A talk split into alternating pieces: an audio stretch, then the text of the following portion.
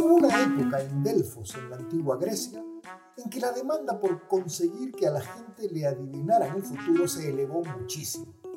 Eso ponía en aprietos al administrador del templo de Apolo, que era el sitio donde estaban las ventanillas de atención al público del oráculo.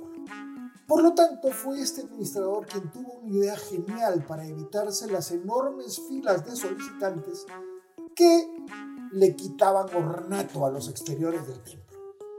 Fue así que el administrador hizo colgar arriba de la puerta del templo un gran letrero con la siguiente inscripción.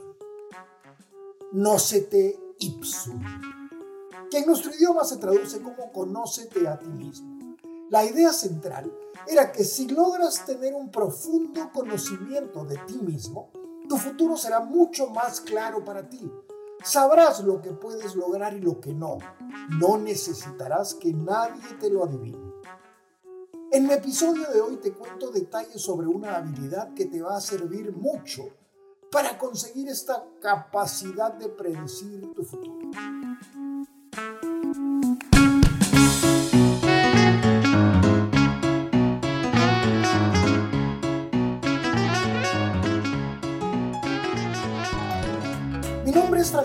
Quiero hablarte de lo que más me gusta hacer en la vida que es ver gente crecer, ayudándoles a desarrollar las habilidades para relacionarse con los demás. En mis varios años de experiencia he aprendido que puedes tener un coeficiente intelectual enorme, pero si no eres capaz de relacionarte con otras personas y sacar lo mejor de ellas, te va a ser muy difícil avanzar en la vida. Por eso he creado The para que tengas toda la ayuda y soporte que necesitas para crecer y ser mejor. Te voy a ayudar a que descubras tus superpoderes. Pues sí, hoy hablaremos de una soft skill que es vital para lograr pensar con más claridad y tomar mejores decisiones. Aparte de que también tiene muchas otras ventajas. Me refiero a la autoconciencia, que no es otra cosa que el hábito de prestar atención a la forma en cómo nosotros mismos pensamos, sentimos y nos comportamos. La autoconciencia te permite buscar patrones en la forma en que tendemos a pensar y percibir lo que sucede, en cómo nos explicamos las cosas y cómo damos sentido al mundo que nos rodea. Autoconciencia, por lo tanto, significa comprender nuestras propias emociones y estados de ánimo. En lugar de tratar de evitar o arreglar el modo como nos sentimos, nos dedicamos a observar y a sentir curiosidad por nuestros sentimientos, incluso por aquellos que son difíciles o incómodos. La autoconciencia también supone prestar atención a cómo decidimos actuar y comportarnos en determinadas situaciones. ¿Cuáles son nuestras respuestas predeterminadas ante las cosas? ¿Cuáles son nuestros hábitos y las tendencias que seguimos en nuestra conducta? En resumen, la autoconciencia significa que prestes atención y que intentes aprender sobre tu propia psicología. Los beneficios de la autoconciencia son muchos, por lo que solo enumeraré aquí algunos de los aspectos positivos más comunes que provienen del hecho de aumentar tu autoconciencia. Primero, mejoras tus relaciones. Es difícil pedir lo que queremos y necesitamos en una relación cuando nosotros mismos no tenemos claro qué es eso. Es más, cuando menos autoconciencia tenemos, más fácil será que nos pongamos a la defensiva en nuestras interacciones con las personas, lo cual es una receta para el desastre en cualquier tipo de relación. Si quieres mejorar tus vínculos con otras personas, comienza por tratar de ser más consciente de ti mismo. Segundo beneficio, estados de ánimo mejorados. Nuestro estado de ánimo y cómo tendemos a sentirnos hora a hora depende en gran medida de cómo elegimos pensar y comportarnos. Cuando mejoramos nuestra conciencia de la relación que existe entre nuestros pensamientos, nuestro comportamiento y nuestras emociones, se vuelve mucho más fácil regular nuestros sentimientos y nuestros estados de ánimo. Tercero, pensamiento más claro y mejor toma de decisiones. La mala toma de decisiones a menudo proviene de pensamientos confusos y de fuertes reacciones emocionales. Cuando nos volvemos más conscientes de nuestros hábitos de pensamiento y sentimientos, podemos distinguir más fácilmente entre los impulsos o deseos a corto plazo y los valores y metas a largo plazo. Cuarto, beneficio comunicación más eficaz. Lograr un sentido más claro de lo que crees y lo que realmente quieres hacer hace que sea mucho más sencillo comunicarse en cualquier aspecto de tu vida, ya sea con tu pareja, tus compañeros de trabajo o tu mejor amigo. Cuanto mejor nos conocemos a nosotros mismos, es más fácil comunicarnos de manera asertiva ser honestos sobre lo que nos gustaría tener, hacer o recibir y respetar los derechos de los demás. Por último, y no por ello menos importante, es que gracias a la autoconciencia puedes ver que tu productividad personal se vea incrementada.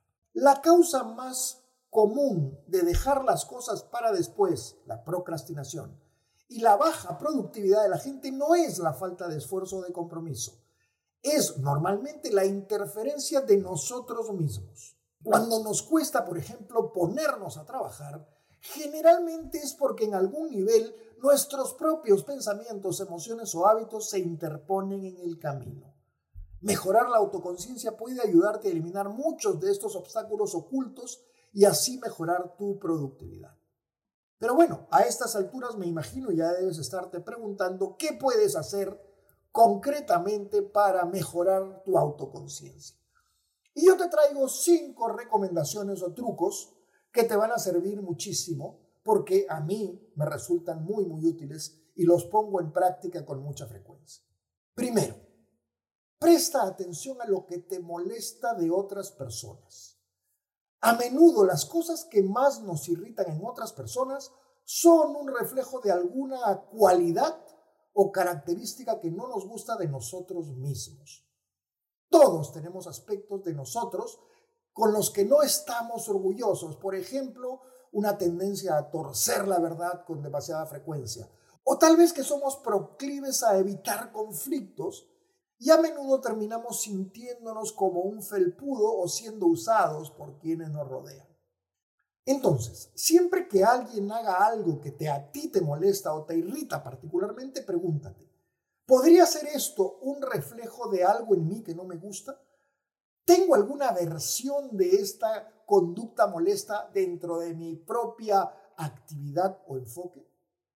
Segundo truco para mejorar la autoconciencia, medita y reflexiona. Probablemente hayas oído hablar de la meditación consciente. Es la simple práctica de mantener tu atención enfocada en tu respiración o en alguna otra característica de tu actividad física. Luego, si notas que tu mente vaga se dispersa hacia otros pensamientos, simplemente devuelve suavemente tu atención a tu punto de enfoque. Se ha demostrado que la meditación de atención plena es beneficiosa para todo, desde la pérdida de peso hasta el alivio de la depresión y en realidad puede ser también una forma poderosa de aumentar tu nivel de autoconciencia. Específicamente, la meditación de atención plena es una de las mejores formas de aprender más sobre cómo funcionan nuestros propios pensamientos. Cuando practicas observar tus propios pensamientos sin apegarte a ellos, comienzas a darte cuenta de algo que es muy poderoso, que tú no eres tus pensamientos. Con demasiada frecuencia carecemos de conciencia nosotros mismos porque en realidad estamos pensando demasiado.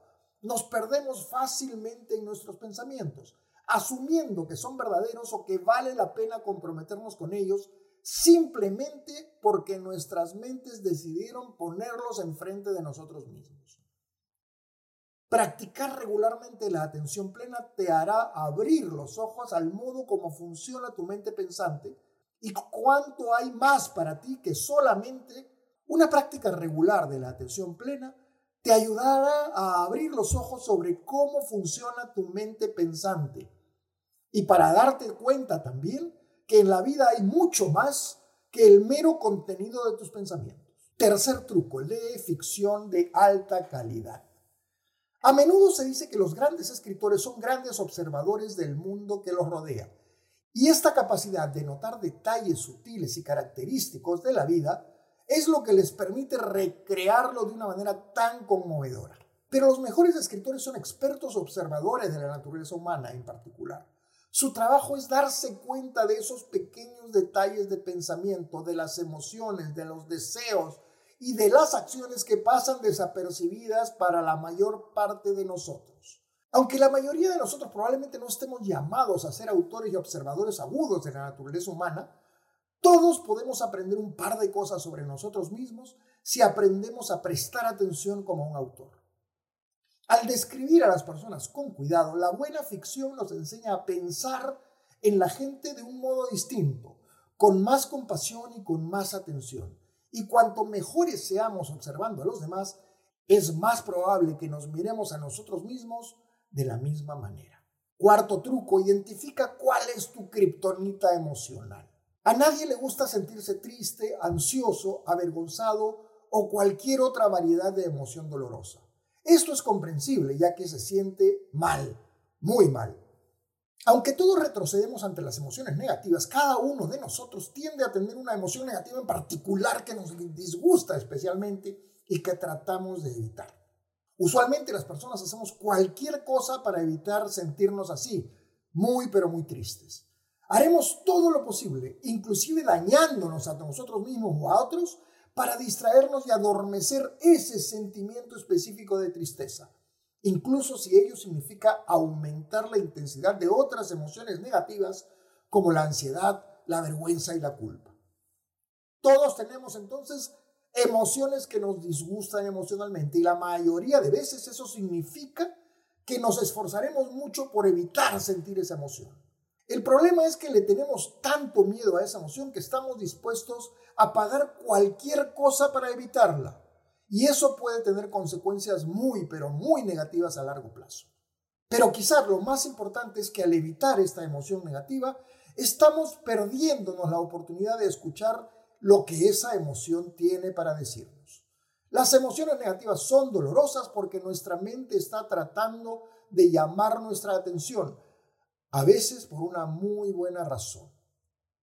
Aprender a tolerar la incomodidad de nuestra kriptonita emocional puede desbloquear una gran cantidad de conocimientos sobre nosotros mismos y sobre nuestro mundo, siempre y cuando estemos dispuestos a escuchar. Ya lo sabes, son muchos los beneficios que se derivan de fomentar tu autoconciencia y de ser consciente del modo como piensas, sientes y actúas. Si quieres saber más sobre cómo relacionarte mejor contigo mismo y con quienes te rodean, no dejes de revisar mi curso Soft Skills Anti-Manipulación, que está disponible en mi página web, que además está nuevecita, tiene muy buen contenido y ha sido trabajada con mucho cariño para darte una experiencia más agradable. No dejes de visitarlo. Si te gustó este episodio, compártelo con tus amigos o envíaselo a alguien a quien pueda servir. Me ayudas mucho si además lo calificas con 5 estrellas. Así sabré que hay gente bacana a la que puedo seguir ayudando con mi trabajo. No olvides suscribirte para que no te pierdas ninguno de los episodios que ahora subo todos los jueves.